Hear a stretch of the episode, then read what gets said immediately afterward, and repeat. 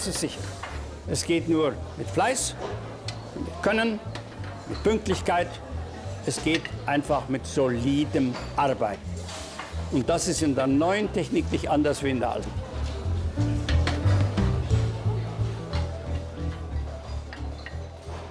Liebe Freunde des DGQ Podcast, wir begrüßen Sie und euch zu einer neuen Folge. Heute mit dem Thema Fokus Mensch und Konfliktfähigkeit. Und wir sprechen mit Dr. Stefan Pilz, Leiter des Bereichs Organisationsentwicklung und QM in der familiengeführten psychiatrischen Klinik Dr. Fontheim. Wir, das sind Benedikt Sommerhoff und Nathalie Rittgasser von der DGQ. Ich begrüße ganz herzlich unseren Gast heute, Dr. Stefan Pilz. Stefan, du bist nach Umwegen über die Medizinsoziologie und Psychotherapie und Psychiatrie nun schon 20 Jahre Leiter des Bereichs Organisationsentwicklung und QM und gleichzeitig bist du im Bereich Führungskräfte, Team- und Organisationsentwicklung aktiv. Und ich begrüße meinen Kollegen Benedikt Sommerhoff, der als Themenfeldleiter Qualität und Innovation schon zahlreiche Beiträge rund um das Thema Fokus Mensch entwickelt hat. Ihr beide, Benedikt und Stefan, steht schon lange in Kontakt miteinander und ich freue mich sehr auf das gemeinsame Gespräch und ich denke, den Zuhörenden können wir schon jetzt eine weitere spannende Folge aus dem DGQ-Podcast versprechen.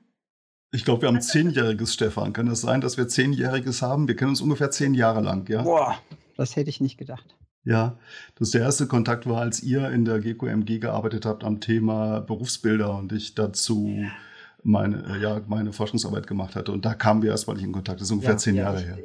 Ich, mhm. bin mal in einer äh, Veranstaltung der DGQ gewesen, wo du deine Doktorarbeit und vor allen Dingen dieses Modell ähm, wohin könnte sich QM in einem modernen Unternehmen entwickeln, äh, vorgestellt hast. Und das, da sind bei mir einige Leuchten angegangen. Und äh, seitdem ist mein Übersichtsblatt, wie ich QM organisiere, in der Klinik anders. Ja, und seitdem hast du bei mir auch einige Leuchten zum Brennen gebracht mit deinen Inputs zum Thema Konflikte und Kommunikation und Organisationsentwicklung, ja.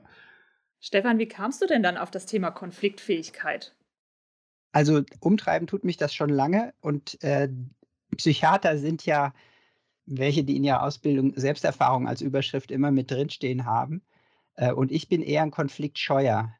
Also ich gehe Konflikten gerne aus dem Weg. Ähm, und dann habe ich halt gesucht, ähm, wie kann man sowas machen und so. Und über die Jahre immer gelesen, aber ich habe mich sonst, also ich hatte den Schwerpunkt erst auf was anderem, aber die letzten zwei, drei, vier Jahre konzentriere ich mich auch auf dieses Thema. Und man hat einen immensen Profit für sich selbst und auch in der Organisation, wenn man ein bisschen mehr Ahnung hat davon, als äh, einfach drauf loszumachen.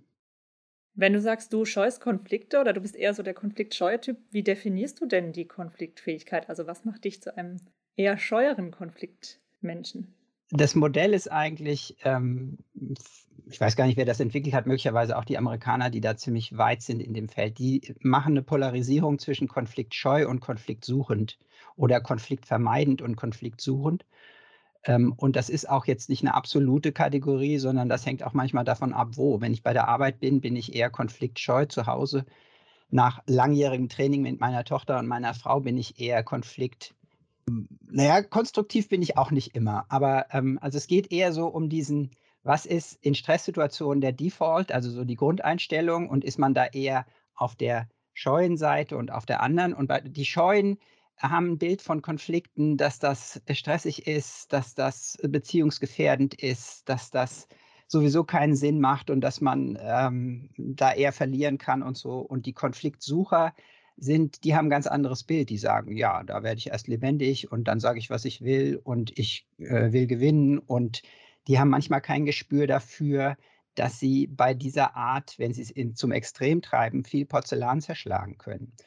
Und es ist auch nicht so, dass jetzt eine oder die andere Kategorie besser wäre. Es ist immer die Frage des wie viel ähm, und wie man sich dann aufeinander einschießt. Aber wenn man sein, seine Standardeinstellung kennt, dann ist man schon einen Schritt weiter. Und äh, Konfliktfähigkeit, das war ja die Frage, ist für mich eher so die, die, dieser Mittelweg, wo man sich darauf einigt, ohne persönliche Verletzungen Themen, die wichtig sind, zu klären und äh, gemeinsam eine Lösung sucht, die man vorher nicht hatte. Bei einem, einem äh, und ich meide manchmal inzwischen sogar den Begriff, äh, den Begriff Konflikte, weil der ist vorbelegt auch und auch emotional schon gestresst Äh, und dann sage ich manchmal, ist es besser, wenn man sagt, wir sprechen über Interessengegensätze, über Unterschiede, über Verhandeln und äh, macht den Begriff ein bisschen neutraler. Aber das Ziel ist eigentlich, äh, neugierig auf die gegenseitigen Sichten zu werden und von da ausgehend äh, was zu finden, was man vorher noch nicht gehabt hat, wo man sich blockiert. Benedikt, ihr tauscht euch ja viel über Konflikte aus, noch nicht zehn Jahre lang. Ähm, wohl aber die in der letzten Zeit häufig, wie ich weiß. Ähm, kannst du diese Beobachtungen teilen? Also gehst du damit, siehst du das ein bisschen anders, gerade auch so, um, wenn du mit anderen Menschen im Gespräch bist, wenn du die Webinare hältst über verschiedene Themen aus dem Bereich Fokus Mensch? Ich habe da in den letzten Jahren ganz, ganz viel gelernt, was mich verblüfft hat. Ja, ich ähm, habe auch ein bestimmtes Konfliktverhalten gehabt, das ich wenig reflektiert habe. Und ich habe gerade auch von und mit Stefan da vieles gelernt, was ich für mich auch gut anwenden konnte, in dem Sinne, dass ich mich selber besser verstanden habe. Ich habe lange Zeit geglaubt, der Konflikt bedeutet, den anderen besser manipulieren können zu müssen. Und habe dann auch mit Stefans Hilfe und im Austausch mit ihm dann auch viel darüber gelernt, wie wichtig das ist, sich selber im Konflikt besser kennenzulernen. Und dazu gehört auch die eigene, den eigenen Konflikttyp zu kennen. Ich habe an mir selber zum Beispiel, jetzt kann ich das besser reflektieren und beobachten in der Rückschau. Ich, ich hatte jetzt nicht so, so sehr zu, den Modi zu Hause und, und auf Arbeit, sondern bestimmte Arten von Konflikten bin ich fröhlich mit wehenden Fahnen reingegangen und mir haben die total gut gefallen und das war für mich so ein Sport. Ähm, habe erst wirklich spät und manchmal zu spät gemerkt, dass es für die anderen gar nicht so war, dass die diesen Konflikt als sehr aggressiv erlebt haben und mhm. als sehr, sehr schlimm auch für sich erlebt haben. Und bei mir war das einfach so ein, so ein, sag ich mal, ja, so ein Gedankenaustausch und der Kampf der guten Argumente. Ja, und mir hat das richtig Spaß gemacht. Und, aber ich habe auch Arten von Konflikten äh, bei der Arbeit, und auch zu Hause, den ich schon aus dem Weg gehen will. Also ich, hab, ich bin gleichzeitig beides. Ja, ich bin in den beiden unterschiedlichen Settings beides, aber für unterschiedliche, sag ich mal, Arten von Konflikten. Ja. Ja die Amerikaner äh, würden da möglicherweise sagen, what's at stake? Also worum geht's? Also, mhm. Also ähm, ja. wenn es Themen betrifft, die ans Eingemachte gehen, ist man möglicherweise vorsichtiger, auch wenn man eigentlich ein mhm. Konfliktsucher ist oder wenn man sich in dem Feld gut auskennt und weiß, ich habe alle Waffen parat. Also du kannst mhm. mir kommen, aber ich weiß, wie es geht.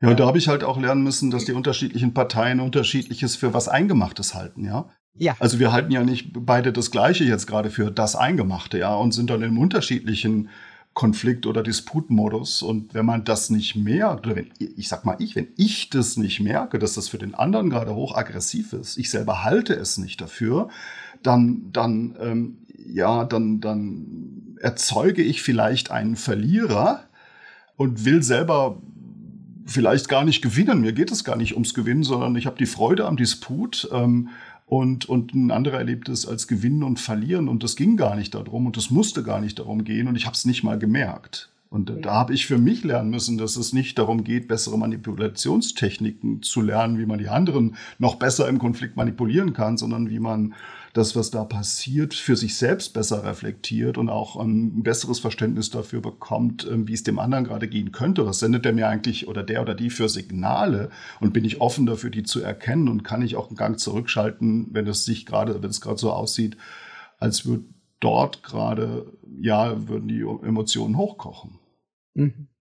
Was gibt es denn so für typische Konflikte eurer Meinung nach? Oder woran erkenne ich denn vielleicht auch, ähm, dass es sich jetzt um solch einen Konflikt handelt? Also vielleicht ist es auch einfach eine andere Draufsicht, das haben wir eben schon gehört. Es kommt ganz viel darauf an, wie ich das bewerte von meiner eigenen Sichtweise aus. Mhm. Also manche Konflikte erkennt man nicht, weil das, was eigentlich den Konflikt ausmacht, gar nicht gesagt ist. Aber wenn man jetzt mal auf die Typologie von Konflikten ausgeht, die Amy Gallo ist auch eine der, der Amerikanerinnen, die sagt, ähm, im Arbeitsfeld gibt es vier Typen von Konflikten. Das eine ist Beziehung. Also kann ich mit dem, mit dem ich da äh, gerade was am Laufen habe, oder nervt er mich mit einer bestimmten Art und Verhalten, spreche ich das an oder nicht? Der zweite äh, Typ ist, da geht es um Aufgaben. Wer macht was, wann? Äh, das dritte sind Prozesse, also wie macht man das, was man macht? Und das vierte ist Status. Und alle vier Themen äh, weiß, kennt jeder QMler.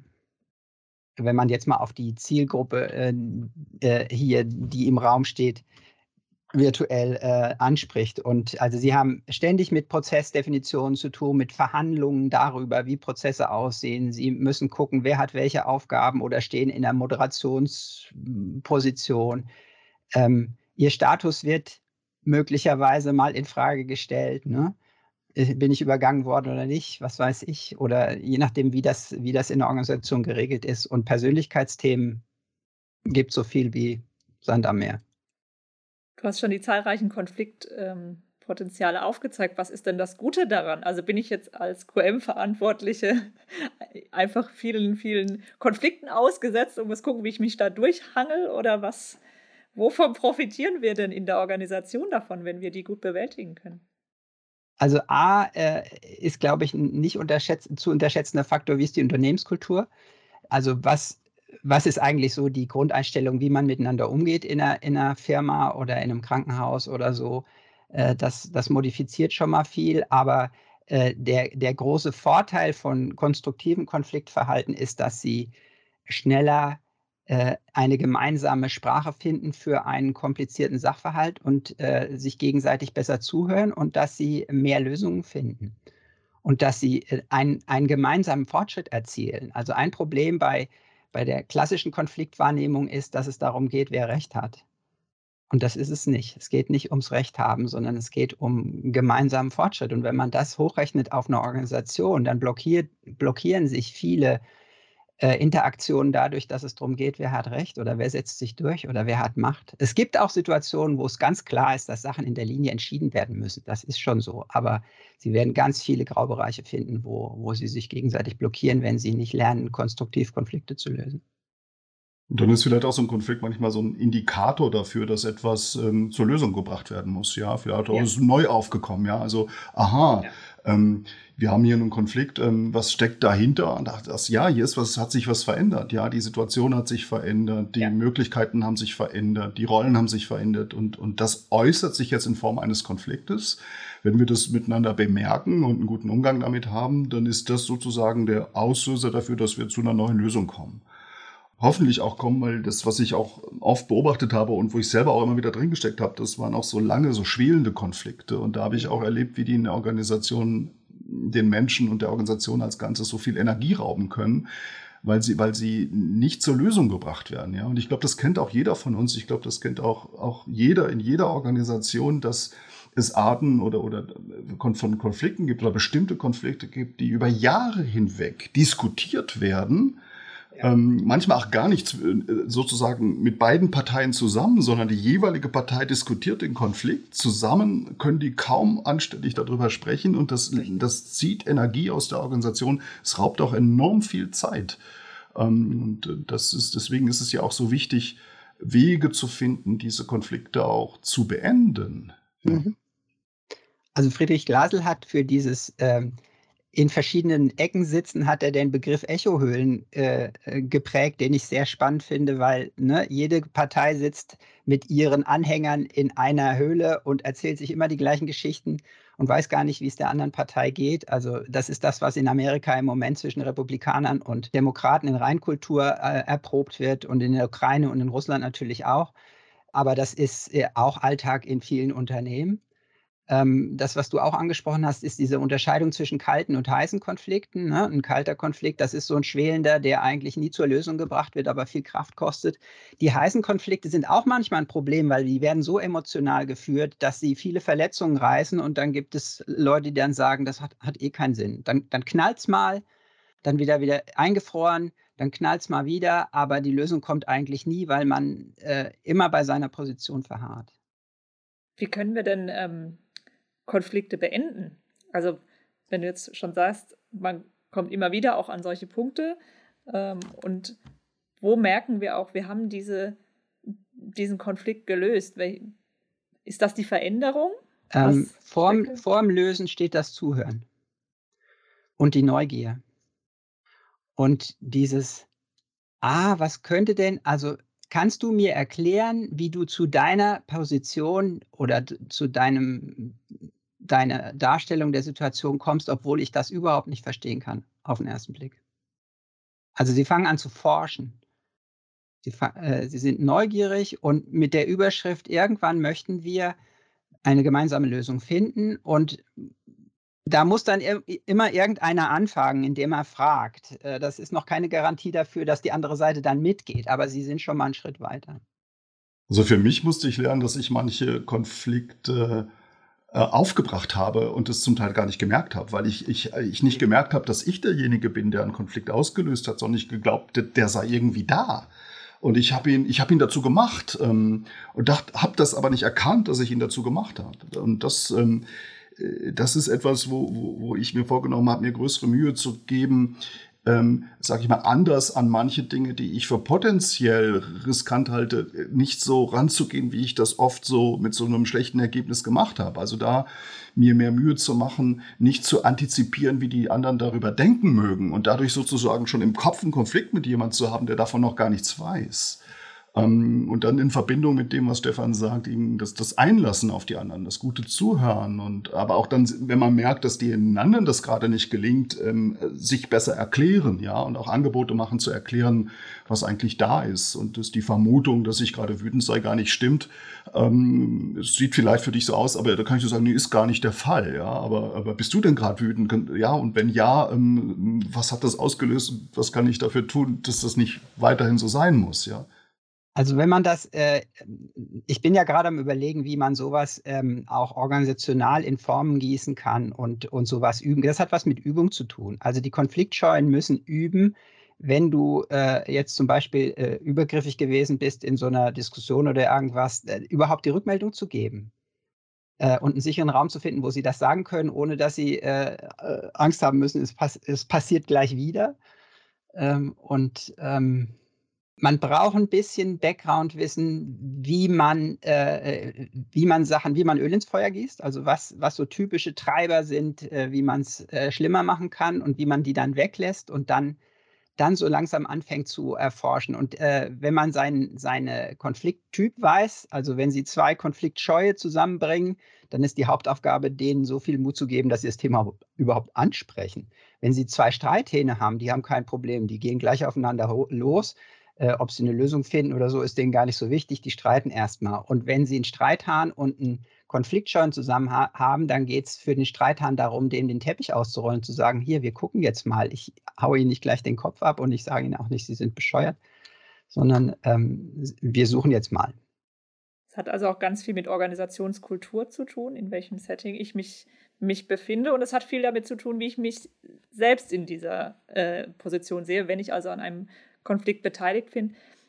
Wenn ich jetzt als, äh, aus dem QM komme und nicht direkt am Konflikt beteiligt bin, welche Rolle kann ich denn dann möglicherweise haben? Kann ich dann zum Teil des Konfliktes werden oder kann ich zur Lösung beitragen? Also eine große, ein großer Goldstandard, den die ähm, Leute vom Harvard Project äh, in Amerika, das ist äh, quasi die, die zusammen, Harvard Negotiation Project, das, das ist quasi die Zusammenfassung der Weisheiten, die man aus den großen Weltkonflikten der 70er und 80er Jahre gezogen hat, ist, dass man anfängt, wenn es heiß läuft, äh, braucht man eine, äh, eine dritte Partei.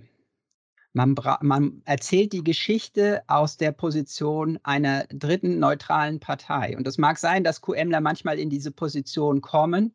Und dann ist die Frage, wie man neutral bleibt, aber ähm, man, könnte, man könnte in eine Moderationsrolle kommen, zu sagen, ich bin da selber nicht involviert, aber ich helfe Ihnen, Ihre verschiedenen Interessen besser zu verstehen. Also ich habe mich im, im QM oder in der Organisationsentwicklung, wenn ich äh, meine Rolle definiert habe, oft so verstanden, dass ich unterschiedliche Berufsgruppen an einen Tisch bringe, bin Dienstleister in diesem Feld und helfe, die verschiedenen Sprachen zu übersetzen. Die Pflege spricht anders als die Ärzte, die Ärzte sprechen anders als die ITler, die ITler sprechen anders als die Verwaltung. Und das Wesentliche ist einfach erstmal Kontakt zu stiften, das zu moderieren und wenn man das Gefühl hat, es läuft aus dem Ruder, dann kann man natürlich einfach nachfragen. Also diese Fragen, die sonst die eine Partei an die andere stellt, um es zu präzisieren und besser zu verstehen. Ähm, das könnte eine Rolle sein, in die QMler kommen. Wichtig finde ich an dieser Stelle, dass man, wenn man so eine Rolle als ehrlicher Makler einnehmen will, dass man auch seine eigene Vorgeschichte reflektieren muss. Ja, man hält sich ja. vielleicht selber für neutral, aber die anderen halten einen nicht für neutral. Also diese ja. Rolle muss einem von den anderen zugewiesen werden. Das heißt, die anderen müssen einem die Neutralität zutrauen. Und es kann sein, dass sie das nicht tun und dass sie gute Gründe dafür haben und so. Also man kann das nicht erzwingen, in so eine Rolle zu kommen. Das finde ich auch ganz wichtig. Und dann muss man auch da wieder sensibel dafür sein, ob es wirklich gelingt, diese Neutralität in den Augen der beiden zu halten und sich selber, also eine, selber auch eine gute Impulskontrolle weil wir doch so viele Dinge schon kommentiert haben im Qualitätsmanagement in der eigenen Organisation. Wir haben uns zu so vielen Dingen selber ja auch schon positioniert. Und wir haben ja so viele Dinge, wo wir ja auch hinwollen und wo wir die anderen hintreiben wollen. Ja, können wir uns davon lösen? Gelingt uns das? Wenn uns das noch nicht gelingt, müssen wir üben, äh, dass wir darin besser werden und können erst dann uns in solchen Rollen anbieten. Also da dürfen wir jetzt auch nicht ähm, ja, uns überschätzen. Also auch da gehört dazu, sich selber ganz gut zu kennen und, und auch sich in dieser Rolle schon mal probiert zu haben und zu gucken, kann das gelingen, vielleicht mit kleineren Geschichten also auch diese, also so ein ehrlicher Makler sein zu wollen, ist ja ganz redlich, aber diese, diese sagen wir, Rolle auch von den anderen zugeschrieben zu bekommen, das ist manchmal gar nicht so einfach. Man hat ja miteinander eine Geschichte. Man ist ja nicht gerade jetzt vom Himmel gefallen in den Konflikt der anderen, sondern man ist ja selber auch schon zum Teil jahrelang dabei und hat in so mancher Managementbesprechung Position für die eine oder die andere Seite ja. genommen. Und das haben die nicht vergessen. Das haben die einen, die, die, die, ja, die haben das noch bildhaft vor sich, ja, und, und sind da sehr misstrauisch. Wann würdet ihr denn eine externe Begleitung auch äh, empfehlen, im Gegensatz zu möglicherweise internen Personen, die dann doch zu nah mit dran sind? Das hat e-, eher damit zu tun, wenn es so heiß läuft, dass man das Gefühl hat, die, die emotionale Beteiligung blockiert jegliche Form von Lösung und man braucht einen neutralen Dritten. Ähm, bei Friedrich Glasel, der hat ja so eine, so eine Stufung von neun Eskalationsstufen und der sagt, äh, bei den ersten dreien ist das Selbsthilfepotenzial in der Regel gut genug. Ein ganz entscheidender Punkt, wo alles kippt, ist, äh, wenn man an die Öffentlichkeit geht. Also wenn es um Themen wie Beschämung geht oder Schuld ähm, wo es sehr schnell sehr kompliziert werden kann, je nachdem, wen es betrifft. Und wo man dann möglicherweise nur eine Partei oder beide nicht mehr handlungsfähig sind. Meistens die, die es betrifft und die, die beschämt im Raum steht. Ähm, und äh, wenn sie äh, bei Stufe 7, 8 und 9 sind, dann kommen sie sowieso nicht mehr raus. Also die äh, Ukraine und Russland, die sind aus meiner Sicht im Moment bei 8. Da geht es nur noch darum, dass man den anderen zerstört und äh, selbst mit, einer, äh, mit wenig Schaden, weniger Schaden davonkommt. Ähm, die sind noch nicht in einem Pad, wo sie sagen, jetzt fangen wir wieder an zu reden. Ja, also das, wenn, wenn das so heiß läuft, dass man sagt, da äh, komme ich alleine nicht raus. Mir ist auch aufgefallen, dass äh, also ist, manchmal ist es so eine vermeintlich leichte Lösung, jemand von außen zu holen. Und ich finde es immer, dass die Anstrengung wert, ähm, auch miteinander zu versuchen, im Konflikt austragen besser zu werden. Und das, das lernt man, indem man es tut.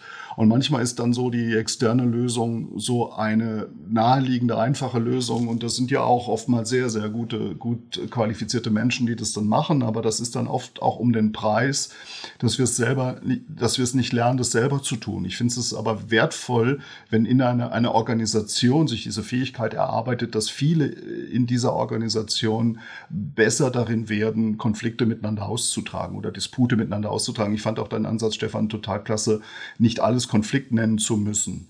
Ja, und, ähm, und da auch miteinander ähm, Regeln zu verabreden, Begriffe zu verabreden, Begriffe zu etablieren und sagen, äh, wenn es denn unterschiedliche Arten von Streiten gibt, ähm, vielleicht können wir denen auch unterschiedliche Namen geben, damit nicht alles immer sag mal, potenziell ähm, der maximale ähm, ähm, Streit ist. Ja, also dass wenn wir alles Konflikt nennen, ähm, auch das kleine Ding, das wir schnell miteinander gelöst bekommen, dann können wir das auch nicht mehr so gut unterscheiden. Also langer Rede, kurzer Sinn. Ich halte viel davon, dass wir miteinander in den Organisationen erstmal ziemlich weitgehend darin zu lernen, selber damit besser klarzukommen. Ähm, ja. Dabei hilft natürlich, wenn man eine gute Lernkultur hat, ja, wenn man miteinander Retrospektiven macht, wie war das denn jetzt? Ja, ist es uns gelungen, das äh, miteinander zu klären? Fühlt es sich für dich jetzt immer noch gut an oder hast du Nacht drüber geschlafen und fühlst dich jetzt über den Tisch gezogen, jetzt ganz platt gesagt? Ähm, also, dass man einfach sprechfähig dazu wird. Dass man das, ich glaube, damit fängt es an. Es fängt damit an, dass man in die Lage kommt, darüber sprechen zu können, was hier gerade passiert ist und äh, ob wir das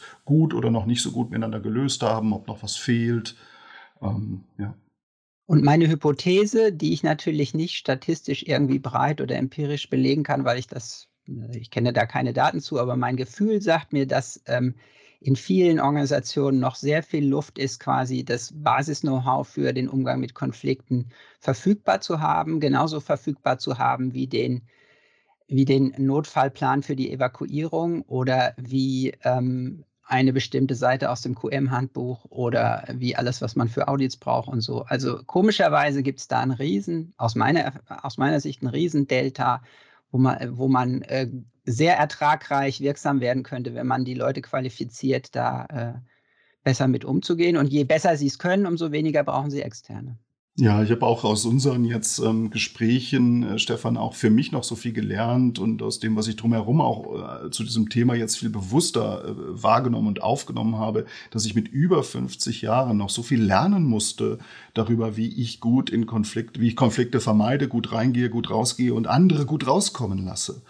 Und das hat mich so verblüfft und ich, ich, ich überlege auch, warum mir viele Dinge erst so spät klar geworden sind, wie das sein konnte und was mich dahin geführt hat, da jetzt ähm, offener wird zu werden, sowas zu machen. Wir haben ähm, in einem unserer früheren Gespräche auch mal darüber gesprochen. Ich bin ja Ingenieur, Maschinenbauingenieur. Das ist eine völlig andere Qualifizierung auch genossen. Das, und ich kenne das so sehr, dass die Ingenieure auch ähm, so, so oft sagen, lass uns das sachlich lösen, ja. Und, und, und, und ich habe auch über viele Jahre gewusst, dass es Emotionen gibt, und auch selber welche gehabt und habe aber viele, viele Jahre selber geglaubt, man könne manche Dinge sachlich lösen. Heute weiß ich, dass man sich erstmal dahin arbeiten muss, dass man wieder auf die Sachebene kommt. Und, und ich habe so viel lernen müssen, ähm, was mir dabei geholfen hat, zu sehen, warum ich in manchen Konflikten so verletzt rausgekommen bin und andere verletzt ähm, ähm, habe. Ja, und, und das mit über 50 Jahren habe ich da einige Dinge erst erkennen müssen. Ich bin heute noch nicht äh, an dem Punkt, wo ich sage, jetzt gelingt es mir, in jeden Konflikt besser reinzugehen, sondern es passiert mir immer wieder, passieren mir Dinge, ähm, von denen ich glaubte schon erkannt zu haben, dass die problematisch sind. Ähm, also das ist aber, wenn, wenn, sag ich mal, das Emotionslevel hoch ist bei mir, dann fällt mir erst einen Tag später wieder ein, wie es auch hätte laufen können. Ich merke aber auch, dass Üben hilft. Also ich merke, dass ähm, auch Üben im Alltag mit den kleinen Konflikten des Alltags, wo man die Dinge bewusster macht, dass es mir dabei hilft, in Dinge, die ich als viel schwieriger erlebe, reflektierter reinzugehen. Und ich habe auch gemerkt, dass reflektierter bei mir meistens bedeutet, ähm, dass der Konflikt leichter lösbar ist und weniger Verletzungen hinterlässt. Und wenn man äh, ein bisschen zeitlichen Abstand dazwischen lässt, also äh, mhm. jetzt, wo ich die Bücher auch für, für diesen Vortrag nochmal durchgegangen bin, ähm, für mich ist das so, äh, man geht über die Bücher, man geht über die verschiedenen Ebenen, wo man Fehler machen kann und reflektiert für sich selber und geht erst dann rein in die Situation. Man geht sehr viel reflektierter in eine Auseinandersetzung oder in eine Klärung hinein, als wenn man einfach aufeinander losrauscht ähm, und kann dann auch Sachen einbringen, die man vorher nicht gesehen hat.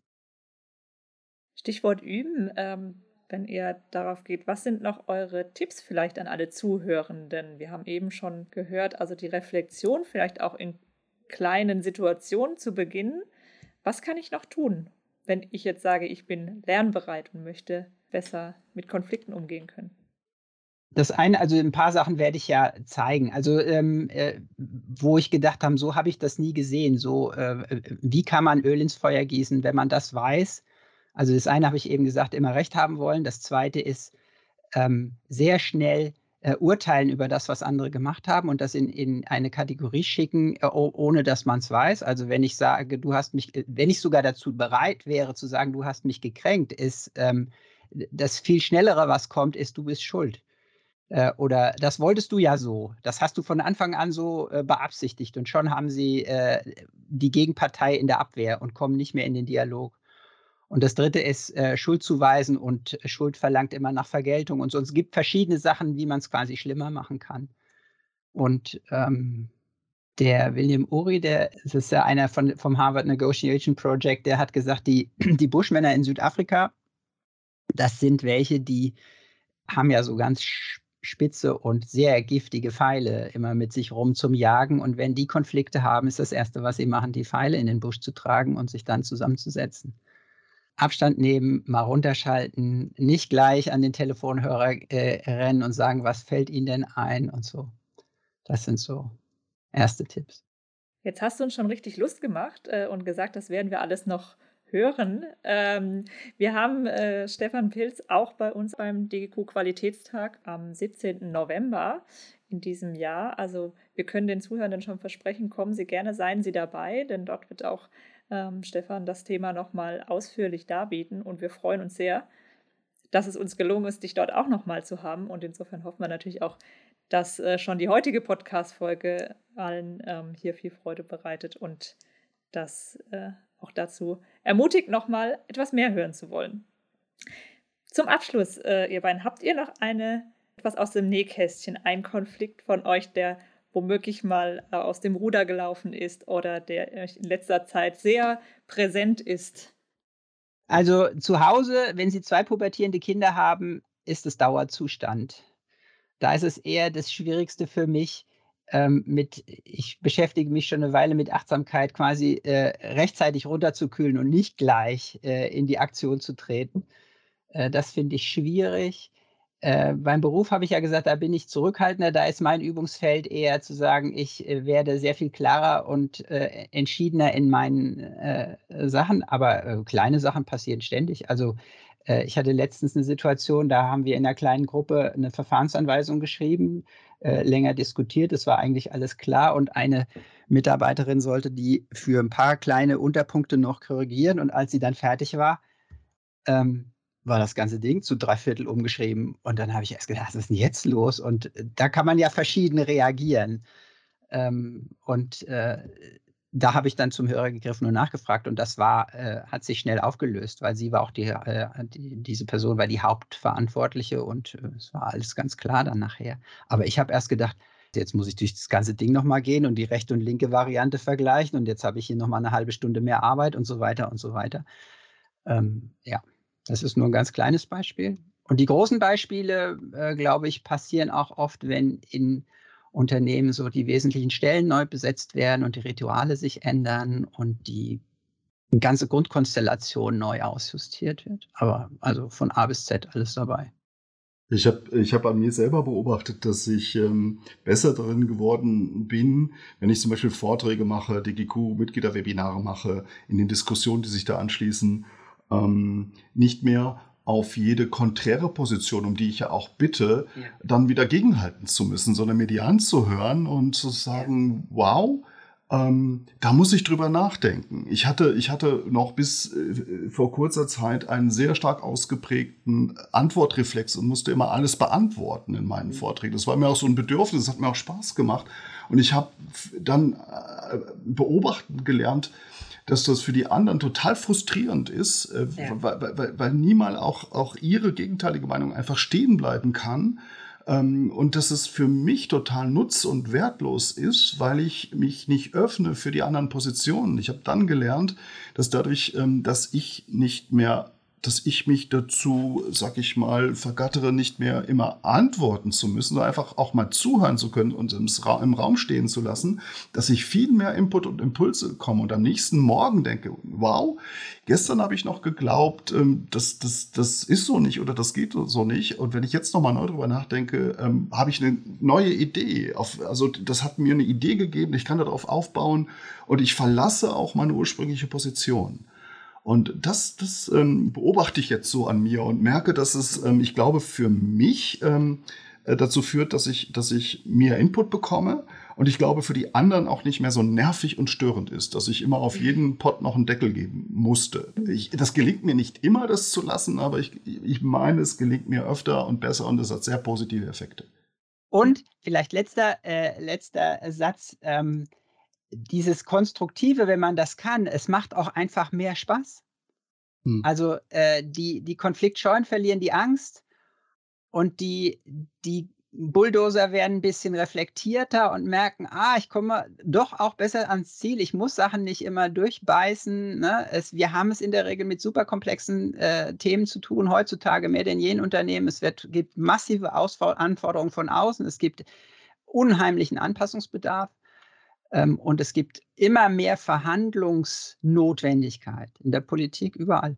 Je besser ich werde und je, je mehr äh, Konfliktfähigkeiten, das ist ja der, der Begriff auch, den wir in dem Vortrag benutzen, äh, je mehr Konfliktfähigkeiten äh, ich habe, merke ich auch, dass ich mich mit Lust auf Konflikte einlassen kann und dass, dass das Wirkung hat im Unternehmen. Und dann kann ich mich auch äh, mit guten Bekannten heftiger streiten, als, ähm, als ich das früher vielleicht gemacht habe und zu einer gemeinsamen Lösung kommen.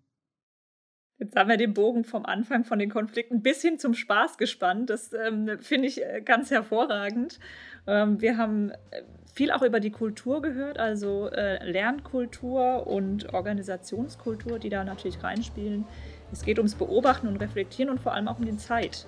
Ihr habt es oft erwähnt, die Zeit, sich zu nehmen, um auf etwas blicken zu können. Und ähm, ja, insofern hoffe ich, dass wir mit äh, diesem Podcast Ihnen, den Zuhörenden, ähm, ein paar Tipps und auch etwas Zeit mitgeben konnten, um sich darüber Gedanken zu machen. Und wir freuen uns sehr, wenn Sie mit dabei sind am 17. November beim DGQ Qualitätstag und freuen uns, Sie dann auch wieder zu hören und zu sehen. Danke euch beiden. Bitte, bitte. Danke und tschüss.